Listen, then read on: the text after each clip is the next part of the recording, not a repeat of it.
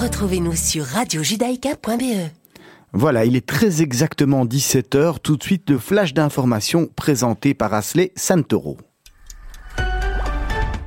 En Israël, le ministre de la Santé Nitzan Horowitz souhaite réformer la politique actuelle qui encadre le droit à l'avortement dans le pays. Dans une interview accordée au site d'info Ynet aujourd'hui, il a déclaré qu'il voulait que l'accès à l'IVG, donc l'interruption volontaire de grossesse, soit facilité pour toutes les femmes qui désiraient y recourir. Il faut savoir que la loi en vigueur actuellement en Israël, et ce depuis plusieurs décennies, requiert l'accord unanime d'un comité composé de trois personnes que chaque hôpital israélien met en place à sa seule discrétion. Et justement, Nitzan Horowitz voudrait mettre fin à cette politique, politique selon laquelle les comités hospitaliers ont pour consigne de convaincre chaque femme qui demande à obtenir une IVG de ne pas y recourir. Des législateurs membres du parti de gauche Meretz, qui est aussi le parti de Nitzan Horowitz vont donc présenter un projet de loi qui visera à mettre fin à l'obligation d'obtenir l'accord des comités hospitaliers dans les 12 premières semaines de grossesse. Au Qatar, le président de l'autorité palestinienne Mahmoud Abbas a rencontré hier l'émir qatari, le cheikh Tamim Ben Hamad Al Thani à Doha, en marge de l'importante crise financière qui touche actuellement l'autorité palestinienne. Et donc, selon l'agence de presse palestinienne Wafa, lors de sa réunion avec l'émir qatari, Mahmoud Abbas a évoqué entre autres les violations et les agressions, pour reprendre ses mots, israéliennes envers les lieux saints islamiques et chrétiens. Les deux hommes ont également discuté des moyens de renforcer et de développer les relations bilatérales entre l'autorité palestinienne et le Qatar dans tous les domaines. Sanitaire, à présent, la présidente de la Commission européenne, Ursula von der Leyen, a annoncé aujourd'hui que la production de la version pour enfants du vaccin Pfizer contre le Covid-19 allait s'accélérer et que les doses seront disponibles dans l'Union européenne dès le 13 décembre prochain.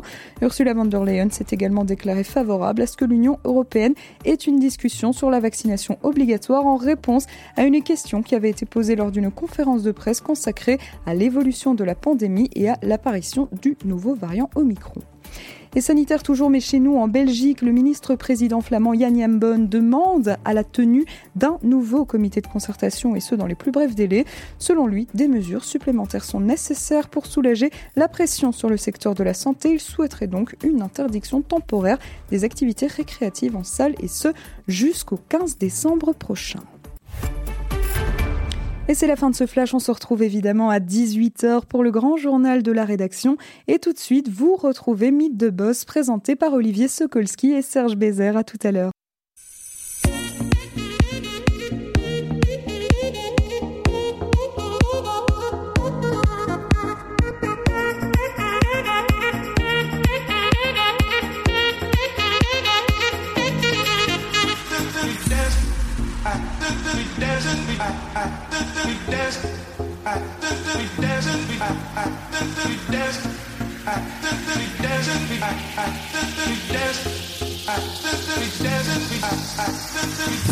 Bonjour à tous et bonjour à toutes, c'est Mythe de Boss, le 90.2 sur Radio Judaïka, comme chaque semaine. Nous recevrons un invité, nous allons voir avec lui son parcours, son actualité et bien sûr les petites questions de la fin. J'espère que vous allez bien, que vous avez passé un bon moment, une belle semaine. Chak Samear, bonne fête de Hanouka à tous les auditeurs, à toutes les auditrices de la radio qui nous écoutent. Sachez que ce soir, il y a un allumage des bougies qui aura lieu devant le palais de justice. Et demain, et demain, demain, ça se trouve aux communautés européennes. Bonjour Serge, ravi de vous retrouver. Bonjour Olivier. Tout va bien cette semaine, en pleine forme? Tout va très bien, merci beaucoup. Et oui, tout va bien. Alors, notre invité du jour s'appelle Pascal Gerkens. Bonjour. Vous allez bien On va monter, on va monter le micro parce qu'on vous entend pas bien. C'était Voilà. presque ça, mais c'est Pascal Gerken. Oui, c'est Jerken. Voilà, Mais parce que Olivier et moi, on, on a un concours au niveau des noms et on sait qu'il les prononce systématiquement mal. c'est fait Qu'il exprès. essaie- oui, c'est- planifié. Alors, vous, vous êtes à la tête du Gerkens Group. Gerken. Gerkens Group, c'est ça? Exactement, oui. et, et, et aussi, c'est très important, parce qu'on on aura une, une longue partie à faire là-dessus, vous êtes le chairman de YPO Belgium, Ouais. Bruxelles, exactement. Alors, on a l'habitude, chaque semaine, de rentrer bien en détail dans, dans, dans, dans tout ça, et notamment dans votre parcours. Et puis, euh, c'est ce que je dis chaque semaine, on n'arrive jamais par hasard euh, là où on est en étant parachuté. Vous, vous êtes belge à l'origine, Absolument. vous venez d'une famille de Verviers, si je me trompe pas. Oui, tout à fait. Hein, on, a, on a étudié quand même un petit peu, on a, on, a, on a, on a fait ses devoirs. Racontez-nous, vous êtes arrivé, vous, avez étudié, vous avez étudié à Verviers Alors non, j'ai étudié euh, à Louvain-la-Neuve à- et à, à Bruxelles également. Et donc je suis arrivé ici euh, à l'âge de mes 18 ans. Et euh, à travers mes études, C'est des études de quoi? c'était des études de tourisme. Donc Ah j'ai oui. décidé que je voulais euh, travailler en milieu de, voyage, des tour opérateurs euh, de voyage. J'étais absolument passionné par les voyages, qui ne me m'amenait absolument pas à gérer une entreprise familiale de carbone que mon grand-père avait fondée en 1936 et que mon père gérait. mais, mais le tourisme, quelque part, on y reviendra un peu plus tard, parce qu'aujourd'hui, une partie de vos activités se passe à l'étranger, en Birmanie notamment, et donc il y a toujours cette envie de voyager avec ces études, finalement, qui, qui étaient là derrière, euh, Absolument. Je crois que je suis en train d'essayer de refermer le cercle à 53 ans. ce qui est pas mal. Alors, dans votre parcours, donc vous disiez que vous étudiez à Louvain-la-Neuve, Oui. Après, il y a quand même une partie qui est importante également. Je vais vous laisser nous la raconter. Vous allez où après quand on finit les études? Alors À effectivement, l'époque, en tous les cas. euh, absolument, je vais à l'armée, Voilà. qui est une école de vie extraordinaire. Je vous avez bien étudié, vous avez demandé de bonnes, de bonnes informations. En tous les cas, c'est plutôt ça. hein. Oui, ça doit être ça. Donc, une, effectivement, une, un, un passage à l'armée euh, belge euh, comme officier de cavalerie au premier régiment de lanciers. Et euh, j'ai même resigné plusieurs mois, au-delà des 15 mois. Euh, je suis resté officier de réserve, je pense qu'à l'âge de 40 ans. Et je trouve que l'armée était une école de vie extraordinaire Ça, pour moi. ça vous a fort marqué, Pascal tous. Gerkens. Oui, absolument. Ça m'a vraiment marqué. Mm. Euh, C'était une expérience humaine qui était extraordinaire. Et euh, c'est ce qui m'a permis de me lever tous les matins à 6 heures du matin et d'aller me coucher à minuit. Je crois que le bruit euh, de l'adjudant qui me réveillait m'est resté et ça m'a énormément aidé. Je ne trouve pas les mots pour remercier l'armée belge. Vous, vous regrettez aujourd'hui qu'il y, ait- qu'il y ait plus de. on- alors, on sort un peu du cadre, mais on, tant Ouais, qu'on y ouais, est, ouais. vous, vous regrettez aujourd'hui qu'il y ait plus de, plus de services obligatoires? Absolument, oui, je pense que c'est une école de vie absolument extraordinaire et je pense qu'au niveau de la jeunesse, si on avait au moins un service militaire qui serait structuré, même plus court et efficace, on se retrouverait avec euh, des valeurs euh, qui seraient euh, beaucoup plus fortes et euh, on aurait beaucoup moins de difficultés. Je crois que c'est une grave erreur d'avoir supprimé le service Peut-être aussi une notion patriotique et une notion nationale, une, une identité nationale qui resterait plus forte. en Absolument, oui, tout à fait. Ouais. J'espère. Et euh, donc vous êtes, vous êtes resté et rempilé à l'armée. Alors c'est fort ça parce que on peut on peut comprendre la notion du voyage, de enfin de vouloir voyager, vouloir étudier le étudier euh, le tourisme, mais de là à passer à l'armée et rester un petit peu plus longtemps, c'est quand même fort. Bah, c'est une, expérience qui était exceptionnelle. J'étais basé euh, d'abord à Léopoldsburg, puis à Marchand-Famenne. J'étais chef de peloton euh, chariste. Et euh, c'est se retrouver sur le terrain, gérer une équipe d'hommes et Mais Jamais, jamais en terrain actif. ou- Jamais en terrain actif. non. Non, non, non, euh, jamais en terrain euh, actif. Parce que malheureusement, les réservistes ne pouvaient en général pas participer aux missions à l'étranger, que ce soit euh, en Bosnie ou en Somalie. C'est pas que j'ai pas essayé. Euh, mais euh, une expérience humaine absolument extraordinaire et puis euh, un apprentissage à travers les différents grades. voilà. Pascal Gerkens, on termine l'armée, il se passe quoi? Alors on termine l'armée, et là c'est un chemin de décider de partir vers Lausanne et de faire de l'hôtel management, continuer, euh, se rendre vers de l'hôtellerie, ce qui me passionnait vraiment, ou euh, prendre la décision de prendre euh, la direction de, de l'entreprise familiale. À cette époque-là, mon père est seul, il est enfant unique, mon grand-père était enfant unique, mon frère qui est un partenaire professionnel absolument extraordinaire et qui a géré toutes nos entreprises jusqu'à présent ensemble. Donc c'est vraiment une histoire de, de De deux famille. frères.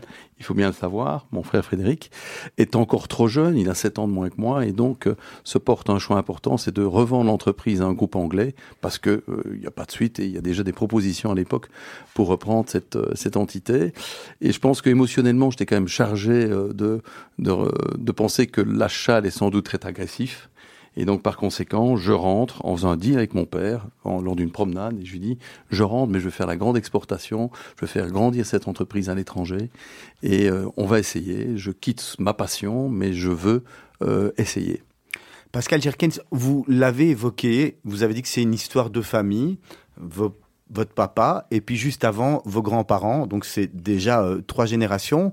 Et ici, à, à Radio Judaïka, en, préparant l'émission, il y a une partie importante qu'on aimerait un petit peu euh, évoquer avec vous, en sortant un peu du cadre de Mythe de Boss, mais qui a tellement d'importance euh, pour vous et pour, et pour, et pour Radio Judaïka, c'est la, la partie qui concerne vos grands-parents.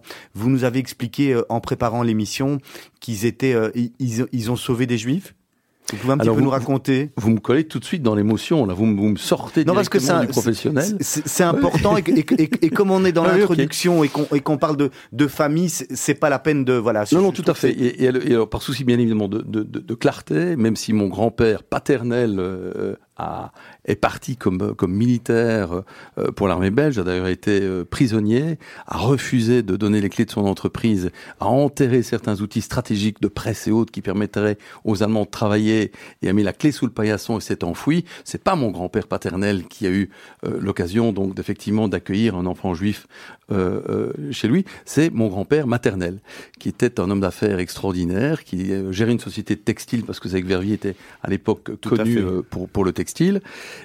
et euh, qui lui a été euh, résistant armé, et qui euh, malheureusement j'ai perdu très tôt, parce que je suis né en 68, il est décédé, je pense j'avais 7 ans, et qui effectivement, il y a une partie d'histoire au sein de la famille qui a fait que ma- mère, qui était très jeune et très petite, et qui est née juste avant la guerre, euh, s'est retrouvée euh, du jour au lendemain avec un, grand frère dans la famille, installé euh, au collège, et qui a intégré pendant une bonne partie de la guerre la famille de mon grand-père. Il s'appelait euh, Jacques Janowski. Et euh, je sais cette information naturellement. Mon grand-père, j'étais trop petit pour échanger ça, mais c'est quelque chose qui était très très fort pour ma mère, parce que se retrouver du jour au lendemain avec un grand frère, c'est des souvenirs d'enfance et autres. Il repart en, en 45. À cette époque-là, euh, il quitte la famille pour partir en, internat, et on a une série de lettres euh, que ma mère euh, chérit énormément et, et- et partage avec moi pendant ma jeunesse, euh, d'échanges entre euh, cet enfant et mon grand-père. euh, très émotionnel, en expliquant son évolution à l'internat, la façon dont il grandit, toujours énormément de remerciements, toujours d'affection. J'ai évidemment uniquement les lettres dans un seul sens, et je fais d'ailleurs une élocution pendant mon secondaire euh, à ce propos sur sur les camps de concentration, sur cette histoire. Mais malheureusement, euh, fin des années 50, on perd les traces des lettres. Euh, mon grand-père est malheureusement décédé, était fort malade euh, plus tard, et on n'a pas euh, on n'a pas réussi à retrouver. euh, Jacques Janowski. Et donc on a les lettres, on a l'histoire, mais euh, on a perdu la trace. Et donc on perd la trace et euh, à travers cette élocution, je me dis, bah, tiens, il faudrait qu'on le retrouve, on regarde les vieux moyens du bord, les vieilles cabines RTT avec les, les pages blanches dans Pour- les cabines téléphoniques. Pourquoi Parce qu'Algerkin, ça, ça vous touche autant Parce que ça, ça aurait pu être. Parce, parce que qu'est-ce qui- fait que ça vous a, que ça vous touche encore maintenant hein, quand vous en parlez vous- Ouais. On vous sent très ému? Mais ça me touche parce que d'abord, euh, c'est une histoire qui touche énormément ma mère, euh, qui est qui est euh, qui se pose des questions parce qu'on a perdu la trace, parce que je sens que c'est quelque chose qui est une une histoire de famille qui est importante, parce que mon grand-père a toujours été relativement discret, n'a pas voulu exposer des faits de guerre ou quoi que ce soit, toujours resté très silencieux après la guerre. Et puis, euh, je me passionne par cette histoire. Je me retrouve même dans un kibbutz, tiens d'ailleurs, à Yad Mordechai, pour faire une expérience de visite Israël. Je me passionne par le pays, je me passionne par, par l'histoire.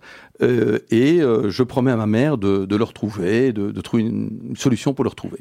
Et euh, ces pages blanches, je ne trouve rien.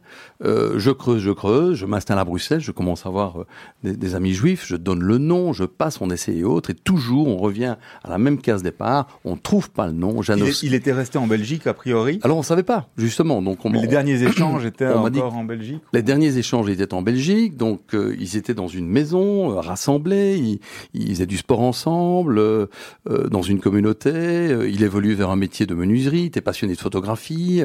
C'est une enquête, on, parlait- on- on- vraiment des pièces de puzzle qu'on colle les unes après les autres. Quoi. C'est une vraie enquête. Et donc, on se retrouve avec toute une série d'éléments, mais par contre, on garde les lettres, mais on garde pas l'enveloppe. Et donc, on n'a pas l'adresse. Et donc, toujours la même base. Le nom, on n'y arrive pas. Il faut une adresse. Parce qu'on retourne sur la commune, on accroche, on retrouve, etc. Il n'y avait pas d'adresse. Et j'ai essayé partout. Mes amis ont essayé. j'ai même contacté, euh, au début, lorsque j'étais YPO, membre YPO, j'ai contacté des amis du YPO Israël qui ont essayé de m'aider, etc. Jacques Janowski, on l'a pas trouvé. Et il y a trois ans de cela, ma mère m'appelle un matin, c'était un matin où il y avait euh, les 20 kilomètres de, de, de Bruxelles, et elle me dit, j'ai rangé à nouveau, et vous savez, on met ça dans ces vieilles boîtes de chaussures euh, qu'on dédouble de manière à ce qu'elles tiennent le coup à travers les, les, les années, et elle me dit, j'ai euh, l'enveloppe, j'ai l'adresse. C'est fou ça. Ouais. Après tellement d'années. Et, euh, Et effectivement, donc vous, vous imaginez, donc on cherche déjà depuis, euh, je vais dire, depuis 87, 88, c'est une histoire qui m'anime, et je me retrouve en 2018, hein, 30 ans plus tard, avec l'adresse, où tout le monde m'a bassiné pour me dire pas d'adresse, pas de solution. Hein. Et c'est un matin euh, de 20 km de Bruxelles, je prends ma voiture, j'habite au lieu Saint-Lambert, je commence à rouler et à traverser, je me tape une heure et demie pour arriver à l'avenue Georges Benoît, 22, à Watermal-Boisfort. Et je rentre dans cette rue, et mes dernières lettres sont de 56, hein, 57. Mais aucune garantie de retrouver la personne. Aucune garantie, bien évidemment. Euh, les dernières lettres sont là. La dernière adresse, je pense que c'était une lettre qui était de, de, de 51 52. Et donc, je me dirige vers... Euh, et je rentre tout de suite dans la rue, et il faut savoir que la nuit Georges Benoît, malheureusement, quand vous rentrez dedans, vous comprenez tout de suite que c'est des constructions des années 70. Et donc, euh, si la lettre, évidemment, vient des années 50, la construction, ça ne tient pas la route. Donc, je rentre dans la rue, je remonte tout la, le Georges Benoît, et je suis déçu. Je suis déçu, j'arrive au 18, 20, je cherche le 22. Au 22, je m'arrête, je vais quand même regarder. Et entre le, le 20 et le, le, le 22, il y a un 22, il y a un 22 bis, il y a une allée qui m'entre. Et je prends l'allée, et je tombe sur une, une grande maison, euh, une très grosse villa, quatre façades avec un jardin vide, avec euh, une association de propriétaires, pas occupée, etc. Et sur le fond à gauche, des dépendances avec euh, des garages, des anciennes écuries, d'où j'entends sur un petit appartement premier étage une musique classique. Et je me dis, mais qu'est-ce que je fais ici au milieu du jeu de qui Je suis là avec cette information, j'hésite, et je me dis, je vais risquer le coup, et je sonne à la je sonne à, cette porte.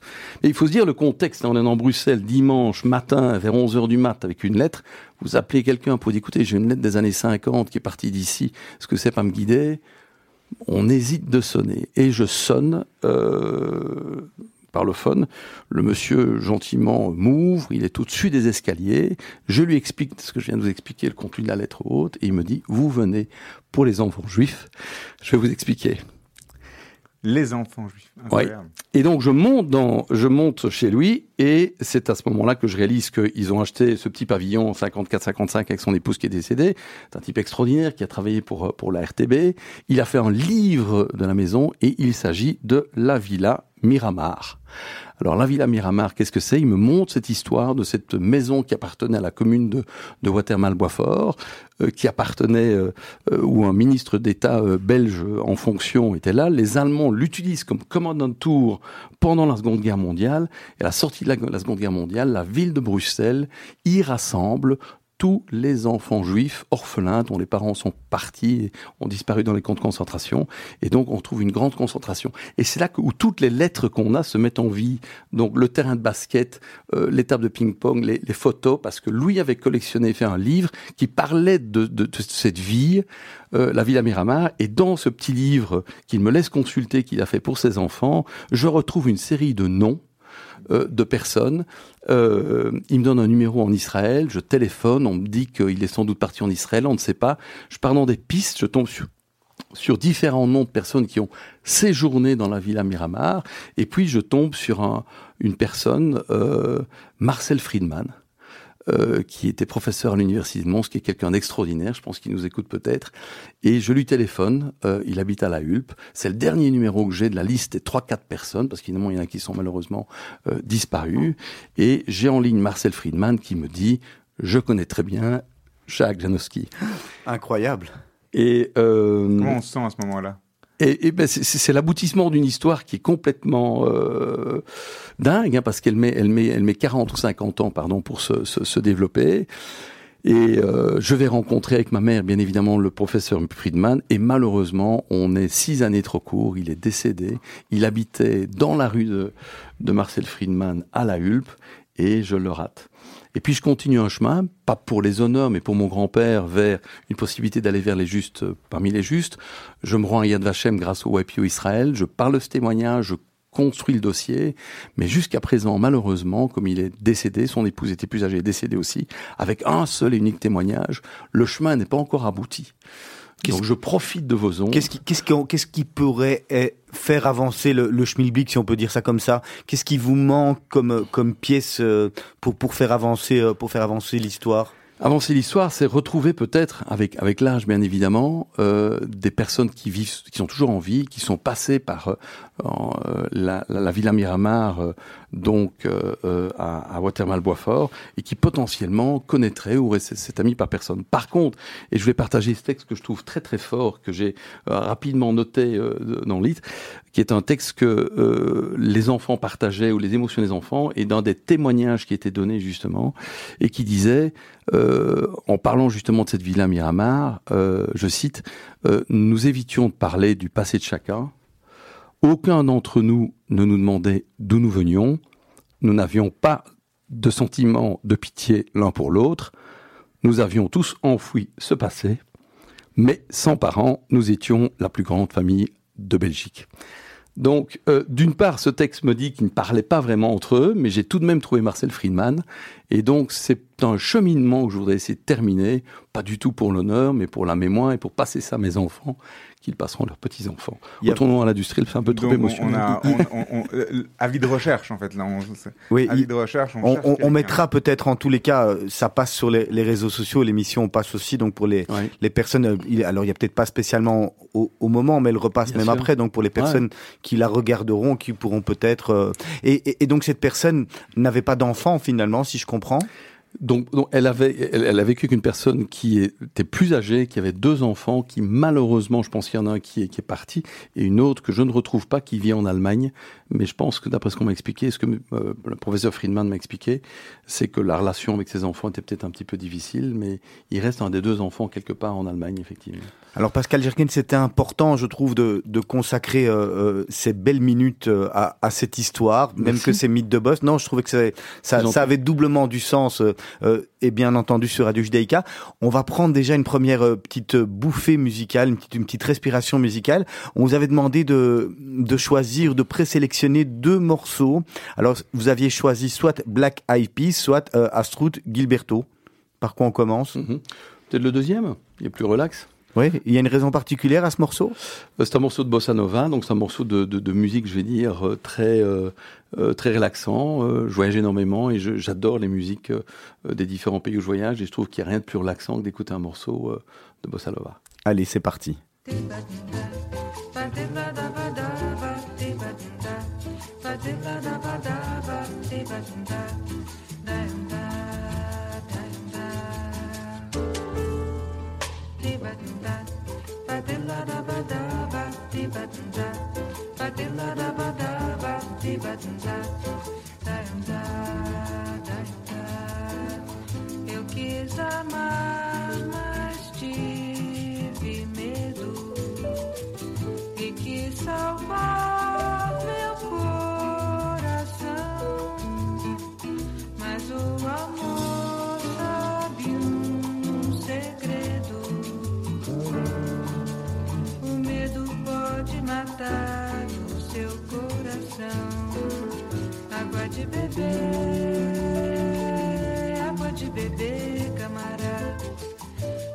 baby.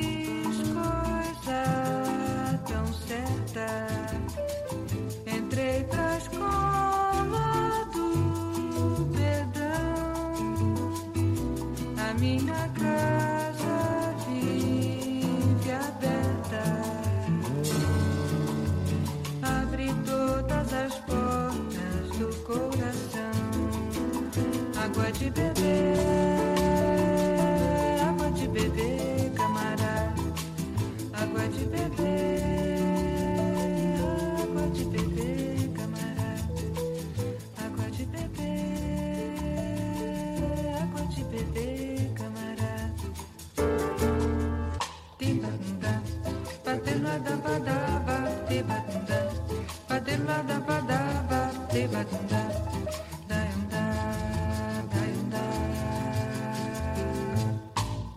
Voilà, un morceau bien relaxant après cette, euh, histoire émouvante. hein. En tous les cas, on espère que, l'appel a été entendu sur Radio Judaïka. Euh, voilà, on va repartir dans le côté un peu plus euh, business parce que là aussi, vous avez beaucoup de choses à nous raconter. Je vais juste rappeler également aux, auditeurs qui peuvent retrouver toutes les émissions de Mythe de Boss sur les différentes plateformes Spotify, Apple Podcast. Et puis, il y a également aussi une page sur Facebook qui est une page Mythe de Boss sur laquelle il y a des petites choses en plus, etc. Pascal Jerken, on reprend donc euh, là où on a euh, où on a euh, on a stoppé avant l'histoire qui était très émouvante et très passionnante quelque part. Donc vous n'êtes pas devenu détective, vous avez vous êtes resté dans le dans le monde de l'industrie. Parlez-nous un peu de cette industrie et du groupe Jerken, l'industrie qu'on qu'on connaît pas très bien ou qui n'est pas très euh, oui qui est, un- un- on va pas dire secrète mais, mais qui est l'industrie du carbone. Alors donc, euh, le groupe Jerken fabrique du carbone et, et du graphite et toute une série de pièces d'usinage pour le carbone et le graphite, principalement sur des applications que vous trouvez dans différents secteurs. Comment est-ce qu'on fabrique du carbone et du graphite? C'est en, extrait du charbon et on, euh, c'est sous, sous- sous pression. charbon, On est c'est- tout de même dans, dans- dans des mines à ciel ouvert. On est avec du, euh, de- des arbres fossilisés de millions d'années qu'on retrouve. Il y a différentes mines aux États-Unis, au Sri Lanka, en Inde ou autres. On les rassemble avec du brai. On fait la cuisson. La cuisson amène du carbone et en fait, quand on cuit à une température encore beaucoup plus élevée, 2000 degrés, le carbone se transforme en graphite. Hein.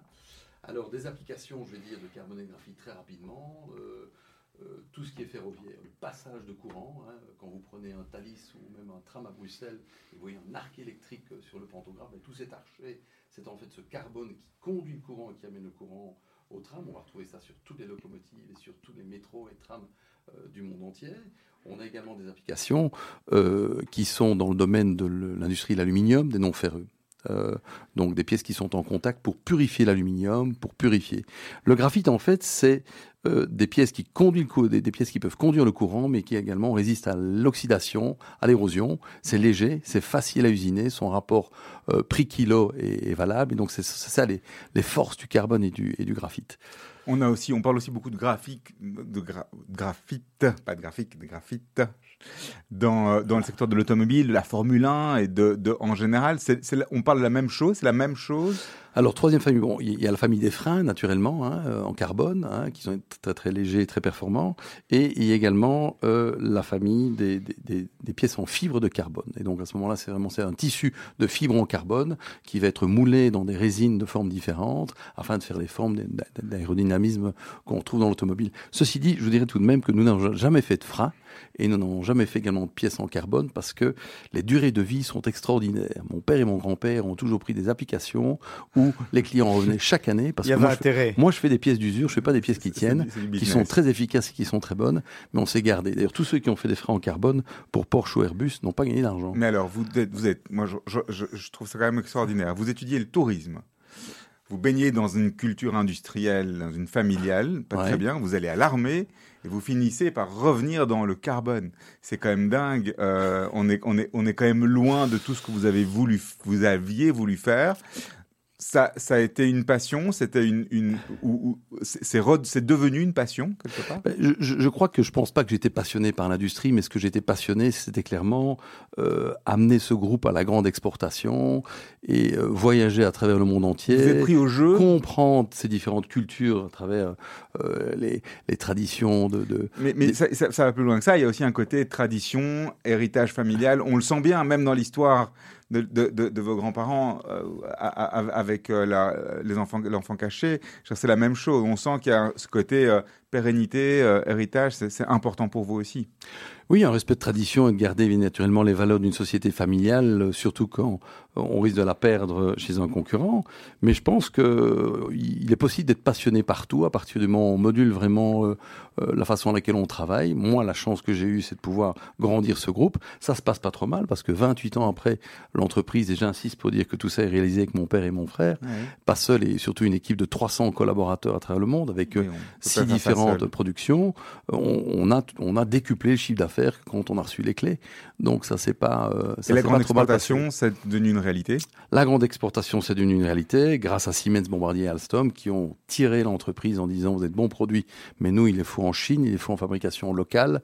Il faut également euh, être présent sur le marché chinois. Et donc j'ai passé euh, les 15 dernières années à 50% de mon temps en Asie et en Chine à vendre nos pièces. Et là évidemment la dimension du marché, elle est tout autre. Vous imaginez que ce que j'aurais pu vendre à la SNCB ou à la SNCF. C'est un, un- un sacré pari finalement euh, qui vous est arrivé là de, de passer d'une entreprise euh, de taille euh, moyenne, normale, à, à- à vraiment faire un groupe, comme vous dites, avec euh, euh, 300 personnes, des usines en Asie, etc. Il fallait oser. Il fallait, euh, il fallait oser, et on en parlera tout à l'heure à propos du YPO. Je pense qu'il y a pas mal de choses. Il y a, on a réussi à faire une série d'acquisitions de, concurrents et de, grandir, parce que il y a des entreprises qu'on a créées, mais des entreprises qu'on a, qu'on a acquis. Euh, c'est justement ces dynamiques, on, on verra ça tout à l'heure avec le YPO, de prendre des risques, parce que je crois que le, grand challenge de, société de famille, c'est euh, d'être très conservateur et d'être de, de faire très attention à la façon dans laquelle on, on évolue. Mais c'était un très beau challenge. Euh, que je ne regrette pas, que je ferai euh, avec grand plaisir. Alors vous dites aujourd'hui justement c'était parce que aujourd'hui quelque part ce n'est plus. Vous êtes encore là, mais vous, mais vous y êtes plus vraiment? Donc aujourd'hui, je crois que Covid, euh, Covid aidant, je suis resté plus longtemps que prévu. Je suis toujours très présent pour euh, la gestion des équipes commerciales sur le terrain à la grande exportation. Mais on a eu une opportunité de, de je veux dire, de faire grandir l'entreprise à un certain moment de manière différente. C'est-à-dire que Waptec GE, hein, qui est une fortune 500 aux États-Unis, a décidé d'acheter un groupe de carbone. Et euh, dans cet univers d'acquisition, on a très très peu de players dans le marché. Ils étaient en train de travailler sur l'achat d'un autre player, ce qui avait un impact quelque part sur, euh, sur mon évolution. Et je les ai doublés très très rapidement. J'ai foncé. Ça m'a mis 24 heures quand j'ai eu l'insight pour me retrouver dans les bureaux de Westinghouse à Pittsburgh. Et euh, on a fait un deal assez rapide qui a sécurisé l'entreprise. Aujourd'hui, on a absolument conservé tous les emplois, on continue à grandir. Et de faire partie du plus grand groupe d'équipementiers, de pièces de rechange, de, de, de trains dans le monde. Euh, C'était une opportunité qu'on ne peut pas rater. Je crois que c'est également un moment de terminer cette boucle dont je vous ai parlé.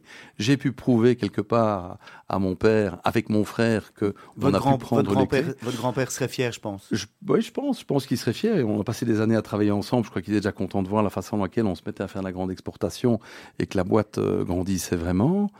Euh, mais je crois qu'on a, on a un sécurisé l'entreprise et sécurisé les emplois, puisque l'entreprise et sa pérennité est garantie d'une part, et deux, ça permet un peu, c'est cette crise des 40. hein.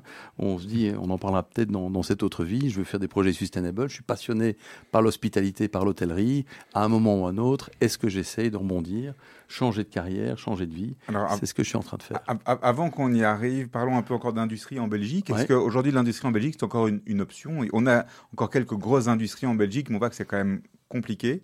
Euh, être seul, sans faire partie d'un groupe international, c'est possible pour vous encore?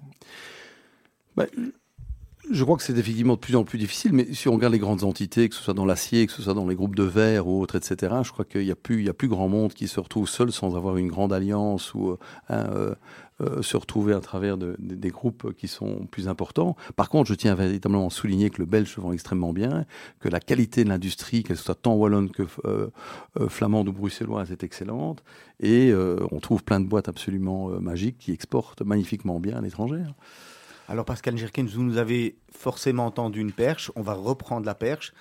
Votre passion, c'était, vous avez étudié le tourisme et vous aimez voyager, vous nous l'avez dit. Là, aujourd'hui, vous avez des, investissements, des, projets à l'étranger, notamment en Birmanie. Quelques, mots là-dessus Oui, donc euh, bah, le second pôle de la famille, c'est de faire de l'immobilier. L'immobilier, il est principalement industriel sur l'Allemagne et également résidentiel et commercial sur euh, la, la Belgique. Euh, mais je vous ai parlé de cette crise des 40 et j'ai été supporté d'ailleurs par mon frère pour le faire. C'est cette idée de dire, tiens, est-ce qu'on n'essaierait pas de créer des projets qui sont des projets immobiliers, mais qui ont une valeur de sustainabilité dans les émergents? Et euh, comme j'habitais, je veux dire, les 15 dernières années à mi-temps euh, en Asie, je me suis passionné par euh, les pays de la région d'Asie du Sud-Est. Et je me suis arrêté sur la Birmanie parce que la Birmanie, c'est le seul pays où on se sent encore voyageur et pas touriste, et que le contact humain avec la population est absolument exceptionnel et d'une générosité, elle est, elle est extraordinaire. Et donc, euh, on a eu l'occasion de, de, de se mettre à investir pour faire un projet euh, euh, d'un resort sustainable dans ce pays. Pour- mais pourquoi la Birmanie en particulier? Ben justement, par cette, cette impression, une fois qu'on a vraiment ratissé euh, toute l'Asie du Sud-Est ou autre, qu'il y a une authenticité dans ce pays, et ça reste un petit peu aussi le, le dernier Far West du, du, du Far East, hein, mais ça reste un pays qui est compliqué, qui est difficile, mais les gens sont absolument passionnants, et je pense que c'est encore un pays où il y a moyen de faire pas mal de choses, et euh, c'est une passion, c'est une véritable passion. J'ai passé euh, du temps en Birmanie, quasi de manière mensuelle, euh, depuis ces 10 dernières, 10-12 dernières années, et c'est une véritable passion que j'essaie de mettre en place au niveau professionnel. Alors, c'est quoi un resort sustainable? Bah, y a- ah, on va faire du, du greenwashing ou du system washing ou Ça, taper ça- le mot ça impact, fait un etc. peu ça quand même. Ça, fait un peu oui, ça. oui, oui, mais enfin, j'avais déjà dans, dans mes cassettes il y a 10 ans, hein, tout de même. Mais non, je, je crois que c'est avoir un véritable footprint. Moi, ce que je trouve extraordinaire, c'est de pouvoir développer un resort où on tire complètement une communauté euh, avec le resort. Et ça, euh, on l'a fait euh, déjà en, en aval du projet. Donc aujourd'hui, on a une école euh, dans le village, on est en train de développer le projet qui tourne déjà depuis presque 6-7 ans, avec 120, 130 étudiants qui apprennent l'anglais, qui apprennent l'hospitalité et le tourisme, et qui commencent à s'habituer, je vais dire, à, l'arrivée du projet que nous avons. Et donc, ce que je trouve extraordinaire dans un projet, c'est pas seulement euh, d'établir un hôtel de qualité qui est en respect avec les valeurs de, nature et autres, mais c'est surtout, c'est ça qui m'intéresse le plus, c'est de travailler avec une communauté, de véritablement driver, de sentir qu'on a un impact qui touche 5 600 personnes, voire plus, euh, qui sont autour, euh, autour de, de ce resort. Et ça, c'est extrêmement valorisant. En fait, c'est assez passionnant parce que si vous passez toute votre vie systématiquement à, à regarder euh, euh, votre réussite, je veux dire financière, bon, c'est très bien, mais ce plaisir de faire une réussite qui est dans, dans, dans, les valeurs humaines, je trouve que j'y prends beaucoup plus de plaisir aujourd'hui que de faire un, un deal professionnel. Voilà. Combien de chambres On parle de combien de chambres aujourd'hui? Alors c'est un projet qui peut monter sur 125 unités. C'est pas des chambres, ce sont des, des bungalows, hein, des peut, bungalows peut monter, ça veut dire quoi? Il est en construction, il est construit, il est en, en phase. Les de- premiers, alors, oui, bah, écoutez, heureusement, donc là, euh, master plan, on a évolué, on a déjà euh, une école, on a, on a une, certaine infrastructure, on allait démarrer, mais hein, l'actualité birmane, vous la connaissez, hein, malheureusement. Donc, euh, j'ai d'ailleurs atterri dans le dernier avion qui est rentré en Birmanie le 31 janvier, la veille du coup d'État, pour faire avancer le projet avec nos équipes. Euh, je suis reparti par un vol euh, de, rapatri- de rapatriement via Singapour deux mois après. Les activités sont évidemment euh, suspendues, je veux dire, pour le moment. Euh, donc, Ça fait partie du jeu aussi du dernier Far West, Far East? Je m'y attendais pas. Personne s'y attendait et, euh, et c'est dramatique. Et euh, je vais pas rentrer dans les, détails politiques parce que c'est très triste pour euh, la Birmanie, les, bien évidemment la population birmane. Ce qui se passe est, vraiment très très difficile. Le seul petit mot que je voudrais dire, c'est que quand ça va revenir sur la carte, il faut surtout pas faire d'embargo. On tire sur Total, on tire sur Accor, on tire sur tout le monde. Un embargo est toujours absolument négatif et il ne pénalise que les gens qui sont sur place. Hein, ça va pas pénaliser ceux qui sont visés. Ce sont les les, la population qui vont souffrir, les emplois dans le textile, les emplois dans le tourisme. Donc il faudra un jour redémarrer ce pays exceptionnel euh, et on y croit. Comment on gère euh, ce genre d'événement justement quand on a investi quelque part? Parce que j'imagine qu'il y a des investissements qui sont non négligeables. Euh, quand on parle d'immobilier euh, Mhm. euh, Mhm. récréatif entre euh, et hospitalier, on, on- on parle. on- comment ça se passe? Du jour au lendemain, tout est à l'arrêt. les financements, c'est des problèmes. les banques vous regardent bizarrement. Qu'est-ce qui se passe? Eh ben, écoutez, vous, atterri- pas, atterrissez dans un concept où vous avez une série d'investisseurs qui est prêt à vous suivre parce que quand on parle de masse critique pour répondre à votre numéro de chambre, j'ai oublié le nombre de, de- de clés, c'est 50, 50, 60 clés, c'est un peu le chiffre magique hein, pour, pour développer un resort. Bah, c'est clair que quand on débarque pour euh, démarrer un projet, que vous êtes suivi par des investisseurs, un projet, la World Bank et autres, etc., et que le lendemain matin vous vous réveillez, il n'y a plus d'internet, et il n'y a plus rien et euh, le régime a changé, euh, on se pose pas mal de, de questions. Parce que tout le monde n'a pas la même vision. Il y en a qui sont là uniquement pour d'un point de vue financier. Ben oui, il y a Ou toujours, oui, absolument. Il y a des gens qui sont exclusivement là pour euh, pour faire un turnaround au niveau professionnel. Mais je pense que dans dans le cas de la figure de la Birmanie, c'est une question de patience. Ça peut mettre euh, des années. Et heureusement, l'avantage, c'est de ne pas mettre tous les œufs dans le même panier. C'est un projet qui nous tenait à cœur. C'est un projet qui est aujourd'hui euh, euh, en suspens. Mais euh, il y en a d'autres. Et alors, une, une dernière question là-dessus, peut-être. Euh, Aujourd'hui, vous développez le concept au niveau de l'immobilier, vous comptez aussi le, le faire fonctionner, l'opérer. Il y a beaucoup de, de, de modèles Mhm. euh, de, gens qui créent en fait ou qui investissent dans l'immobilier, dans les murs, et puis après qui, qui louent ou qui, donnent une licence ou qui louent ça à des groupes Ouais. hôteliers qui font l'opération, l'opérationnel réellement. Votre principe, c'est quoi? C'est vraiment à terme, quand tout sera revenu à la normale, Donc c'est un projet qui était bien évolué puisque l'objectif était de se faire euh, opérer par Six Sense, ce qui est une chaîne justement qui reflète un peu les valeurs dont je vous parlais. Il y avait trois Six Sense à Bag Inlay qui ne sont pas des investissements euh, de notre côté, mais nous on opérait sur une Gapali sur la plage. Et donc euh, je pense que euh, il y a une phase résidentielle de, de, de vente de villa, il y a une phase d'investissement hôtelier, mais les opérations euh, sont données à un opérateur professionnel. Dans ce cas-là, oui, tout ça est évidemment suspendu. Allez, Pascal Gerkens, on va, on va parler de YPO parce qu'on Ouais. on en a beaucoup parlé euh, en, quelques, en quelques secondes ici, mais, mais peut-être, moi, je proposerais déjà d'expliquer ce qu'est YPO pour commencer, et puis comment vous êtes tombé dedans finalement. Oui. Alors YPO, c'est une organisation qui a été fondée en 1950 par Ray Koch. Et euh, c'est un homme d'affaires qui avait perdu son père très jeune et qui s'est retrouvé, pour ceux qui connaissent bien New York, est euh, l'hôtel euh, flagship, je vais dire, du groupe Hilton, le Waldorf Astoria, dans le lobby du Waldorf Astoria en 1950, avec sept copains jeunes entrepreneurs euh, euh, très jeunes, à échanger des idées, à s'aider vraiment. Euh, et euh, il fait la première charte pour, pour lancer le YPO en 1950. Je vais faire un fast track très rapide, bien évidemment. Aujourd'hui, le YPO, c'est presque 30 000 membres dans 147 pays différents, avec un nombre de chapitres plus important que les pays, parce que vous direz, par exemple, aux États-Unis, il y a un chapitre dans quasi tous les États. On a 380 chapitres. Un chapitre, c'est quoi? C'est un groupement de personnes qui sont membres au sein d'une entité, d'un État ou d'un pays ou d'une ville. Euh, c'est une force assez importante parce que comme il y a des critères pour entrer au YPO, euh, on comptabilise euh, le volume d'affaires et nombre d'employés. Donc le YPO, 30 000 patrons, mais également 9 trillions de dollars d'économie euh, intérieure et plus de 12 millions euh, d'employés.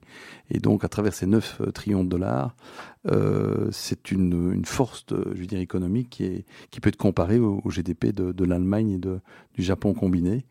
Donc c'est une, organisation, je vais dire, professionnelle d'hommes d'affaires, mais qui est pas du tout, hein, on se dit c'est un réseau pour venir faire des affaires ou autre, c'est purement du développement personnel, c'est purement euh, bénéficier de l'expérience des membres et de s'écouter sans jamais juger. hein. Les gens rentrent pensant qu'ils vont rejoindre un réseau et en fait ils restent pour le forum. Les forums au YPO, c'est des, des plus petits groupes où on mixe euh, les family business, les entrepreneurs et les hired guns, on les rassemble ensemble et vous avez un véritable board, non, euh, je veux dire non rémunéré bien évidemment, de, de personnes qui vous Du conseil finalement. Beaucoup de, oui, énormément de confidentialité, énormément de bienveillance, énormément de conseils et d'aide. Et je vous dis, c'est ce qui permet pour un, un petit entrepreneur familial comme moi euh, de retrouver euh, le sang-froid euh, du hired gun ou euh, la façon à laquelle les entrepreneurs, les self-made men euh, prennent, ont, le goût du risque et de s'injecter euh, ça hein, euh, de manière à évoluer. Et c'est ce que je disais plus tôt, c'est vraiment quelque chose qui m'a permis de, de, de grandir mon entreprise en écoutant euh, à travers ces expériences. C'est combien de personnes aujourd'hui en Belgique YPO Combien de membres? Alors, YPO euh, en Belgique, c'est plus ou moins euh, 110 membres. Y and Gold, alors il faut savoir qu'on est YPO jusqu'à 50 ans et puis on est YPO Gold à partir de 50 ans. Euh, je crois qu'il y a quelqu'un qui a eu la délicatesse de rajouter le G à Gold pour ne pas dire Old. Hein. Donc, euh, j'ai eu la, la Un chance. bon de- marketing. Voilà. Et euh, j'ai eu la chance de présider euh, l'organisation au niveau mondial en 2018-2019. Et là, je suis le président du YPO Gold. Alors les critères, parce qu'ils ne vont pas parler également, les critères sont assez importants. C'est au moins 50 personnes et le patron de son entreprise et faire un chiffre d'affaires au minimum de 13 millions de dollars. Ça dépend les pays. En Belgique, c'est 15 millions d'euros. Bon, ça fait déjà un chiffre qui est important pour un jeune entrepreneur. Donc je vais carrément faire une fleur parce que c'est important, c'est de partager aux auditeurs qui sont entrepreneurs euh, plutôt que de regarder la concurrence. Il y a une autre organisation qui est concurrente qui s'appelle IO. Elle n'est pas vraiment concurrente parce qu'elle a été créée par la fille euh, de, de, de Ray Koch et euh, qui existe également en Belgique. Et là, le chiffre d'affaires, il est uniquement de 1 million de dollars. Et on part sur ce même principe de bienveillance, de forum, de, de réseau, d'échange. Il y a déjà 8-9 000 membres et c'est une, c'est une antichambre pour le YPO. En fait, c'est ça que j'allais dire. Ouais, on peut dire, on peut dire ça. Je crois qu'on peut dire ça. Et donc, je crois que c'est- si j'ai un conseil à donner pour tout entrepreneur, c'est que la richesse de l'apprentissage à travers d'autres entrepreneurs, euh, c'est une école euh, exceptionnelle et, et, euh, je ne remercierai jamais assez, comme je l'ai fait avec l'armée, le YPO de m'avoir permis de faire grandir mon entreprise parce que seul, j'y serais jamais arrivé. Ça veut dire quoi? Quels sont les, euh, Vous avez dit qu'il faut faire plus que X pour, euh, pour pouvoir entrer, mais je suppose, une carte de membre, il faut être parrainé, comment ça se passe? Alors, euh, on peut euh, appliquer euh, sur le website et rentrer comme ça. On peut être en connaissance avec un, avec un membre. vous en avez une série d'ailleurs qui sont passés ici avant moi et qui vont continuer de passer après moi. Euh, Il y a un FI international et puis un FI local qui vous permet de participer aux activités. J'ai oublié de dire que c'est également beaucoup de valeurs familiales. Les, les épouses et les partenaires participent. Et également, on a une fondation qui s'appelle ONG où les jeunes enfants jusqu'à l'âge de 30 ans peuvent également participer et travailler dans cette motivation euh, de ce que le, le, le WEPI offre. Alors vous, vous êtes rentré au départ comme, comme simple membre, si on peut dire comme ça, Ouais. et puis vous vous êtes dit, tiens, c'est vraiment quelque chose où je voudrais m'investir, parce que finalement, on sent que vous investissez à fond avec le cœur dans tout ce que vous faites, et c'est comme ça que vous avez gravi les, échelons de, ce club d'affaires? Donc je suis rentré en 2004 euh, par euh, José Surstrassen qui m'a proposé de, rentrer.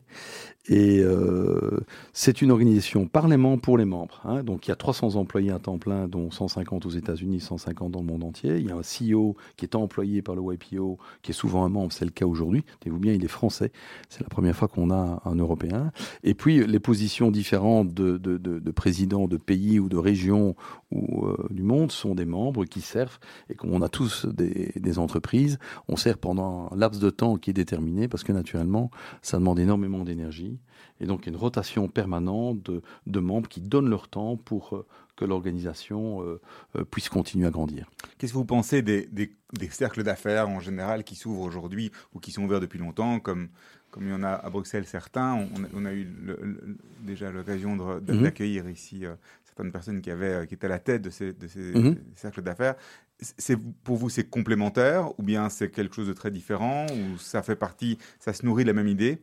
Ben, je pense que c'est tout à fait complémentaire parce que ça donne une dimension euh, de, de- de notre Belgique, voire à l'international, et tout ce qui se fait, que ce soit le travail de Jonathan Bogart avec son B19 qui est exceptionnel et ses dynamismes, comme de Mérode qui a l'air de vouloir vraiment justement avoir un aspect d'impact et de purpose et encore de, de faire quelque chose de, différent avec, avec Bruno Pagny et son équipe. Je pense que ce sont des entrepreneurs extraordinaires et ça forme un complément général qui permet à la Belgique d'avoir de belles fenêtres et de, de clubs d'échange. C'est une manière Et- de segmenter vraiment en définitive le, le- le marché.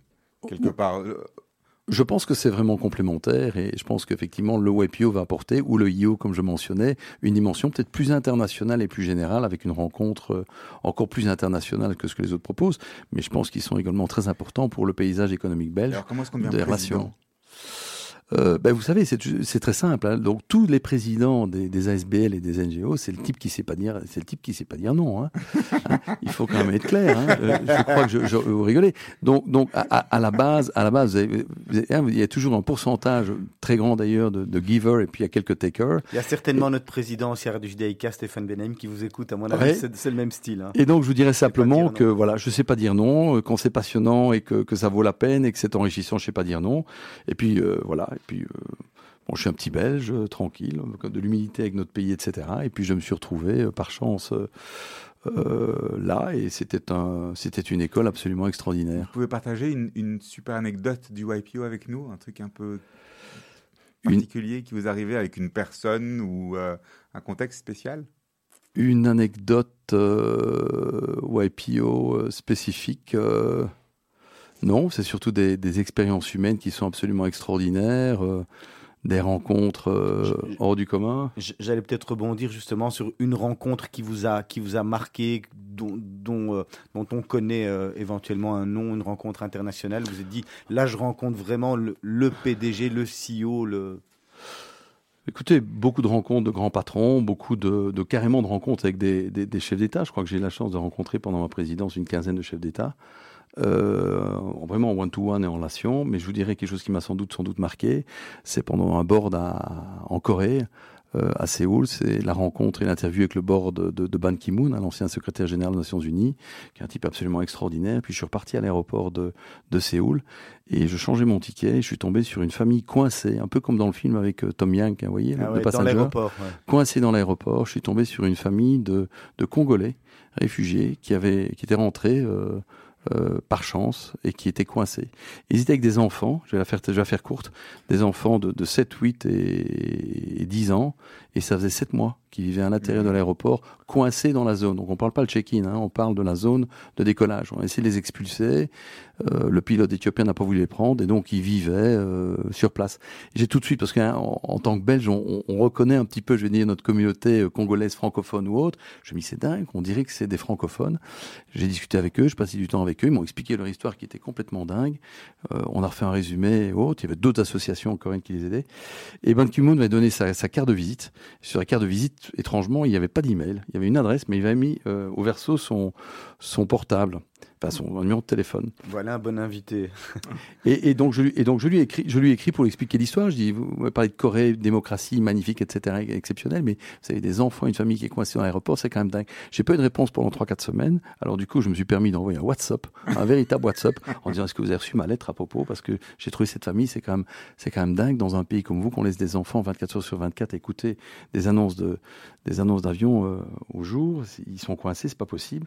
Il m'a écrit par WhatsApp, il m'a dit ma maman était très malade, elle est décédée, je m'en suis occupé, je suis désolé, j'avais vu votre lettre.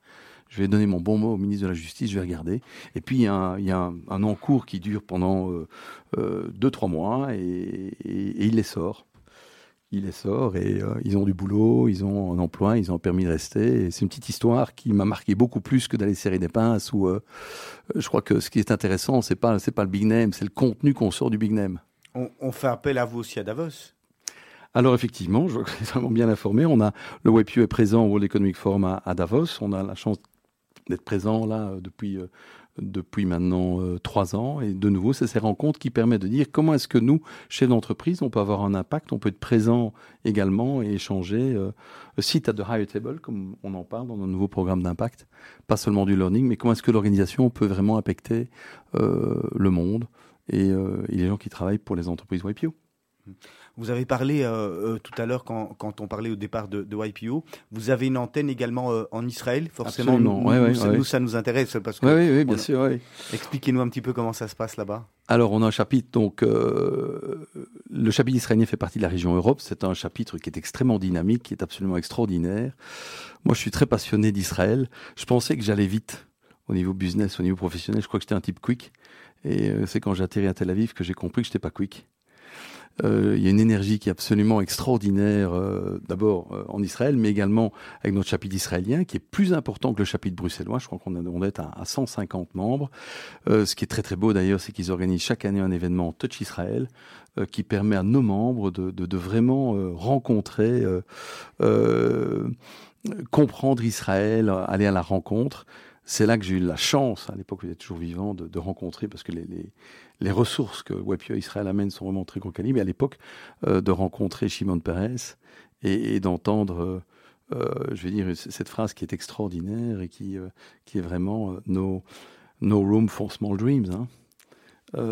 Et toute cette dynamique, c'est super inspirant. ce- voilà. Et euh, c'est quelque chose, ces valeurs de, de cette Touch Israël, j'en ai fait trois fois, euh, inspirant d'une société qui est en permanence challengée, dynamique et courageuse. C'est un truc qui, euh, qui tire l'énergie. Surprenant, c'est comme ça qu'on peut dire? Ouais. On va continuer euh, euh, sur la, la- les, les- les questions, euh, les questions rapides, hein, parce qu'on on- on y arrive, On arrive. on, on- on y arrive tout doucement. Alors, on va vous poser des questions rapides auxquelles on va vous demander de répondre euh, un petit peu rapidement également.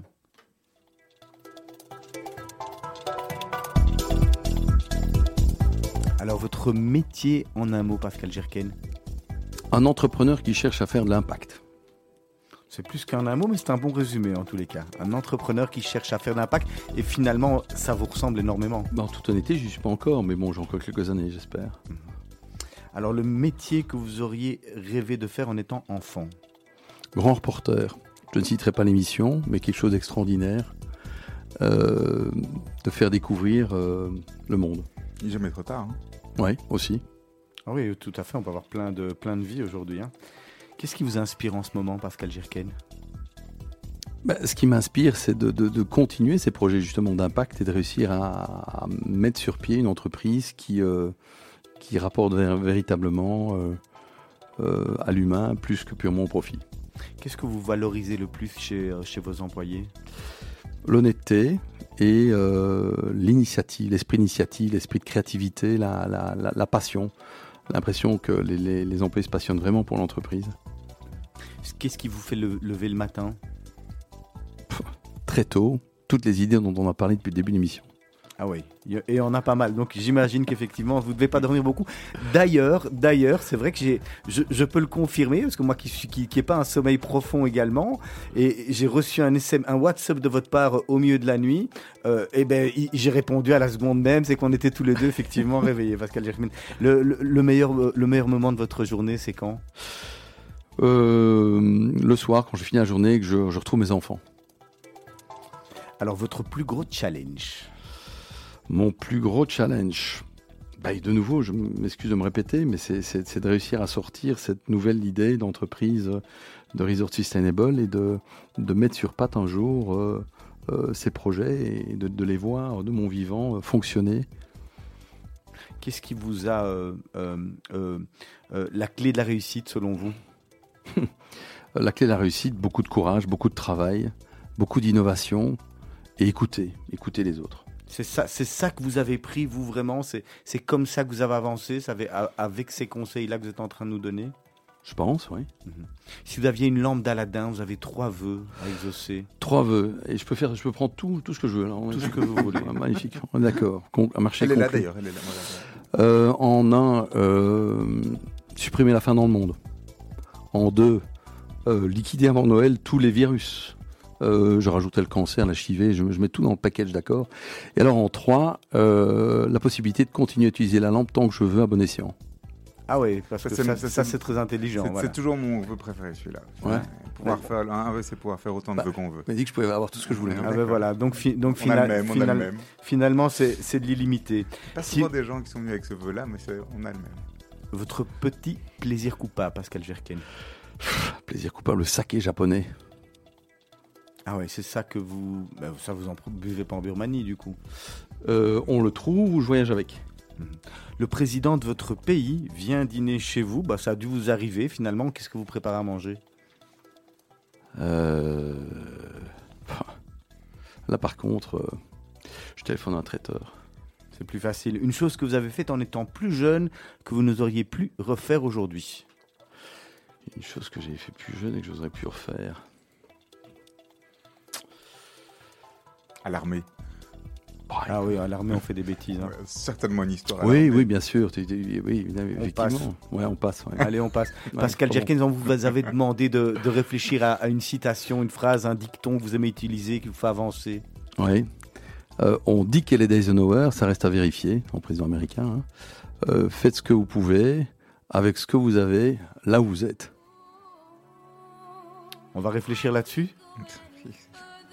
On n'a pas le choix de toute façon. On va se quitter. euh, on va se quitter avec votre deuxième titre, Black Eyed Peas. Ouais. Vous nous expliquez en un mot pourquoi Black Eyed Peas? Euh, D'abord le titre de la chanson, Meet Me Halfway, je pense que dans tout, que ce soit du business, que ce soit de, l'émotionnel, que ce soit du relationnel, il faut toujours aller au-delà de, la moitié de la distance, aller vers l'autre.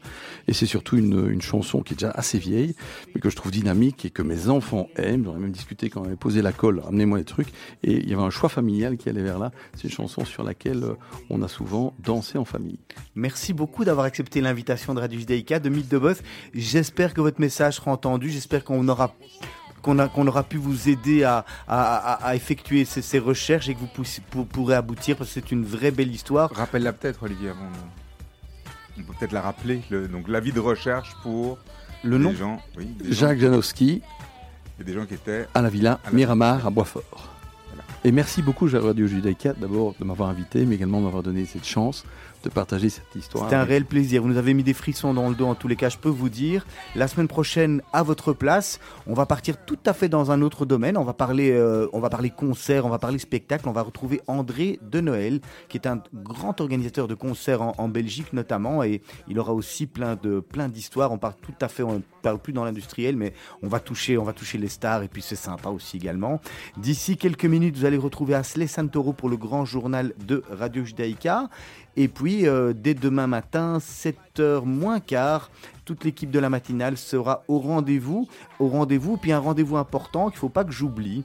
C'est euh, Maurice Blibaum que vous retrouvez. Il y en a plein d'autres, hein, je le dis toujours sur Radio Judaïka, mais celui de Maurice Blibaum que vous retrouvez euh, tous les euh, mardis à 17h. On parle de tout. J'ai facile à en parler. C'est une émission que j'ai co-animée avec lui pendant quelques temps. Voilà, tous les programmes de Radio Judaïka sur le www.radiojudaïka.be. Passez une belle soirée. À très bientôt. Merci. Merci. Au revoir.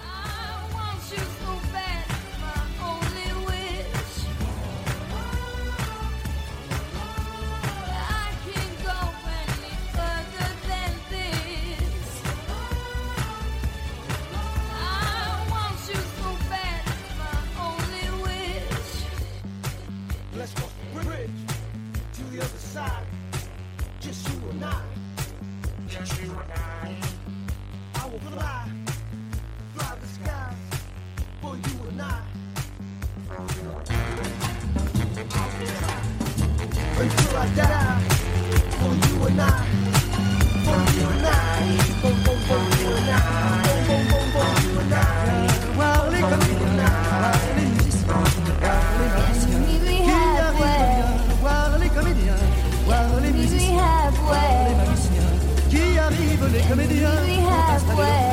Ils ont dressé leur estrade et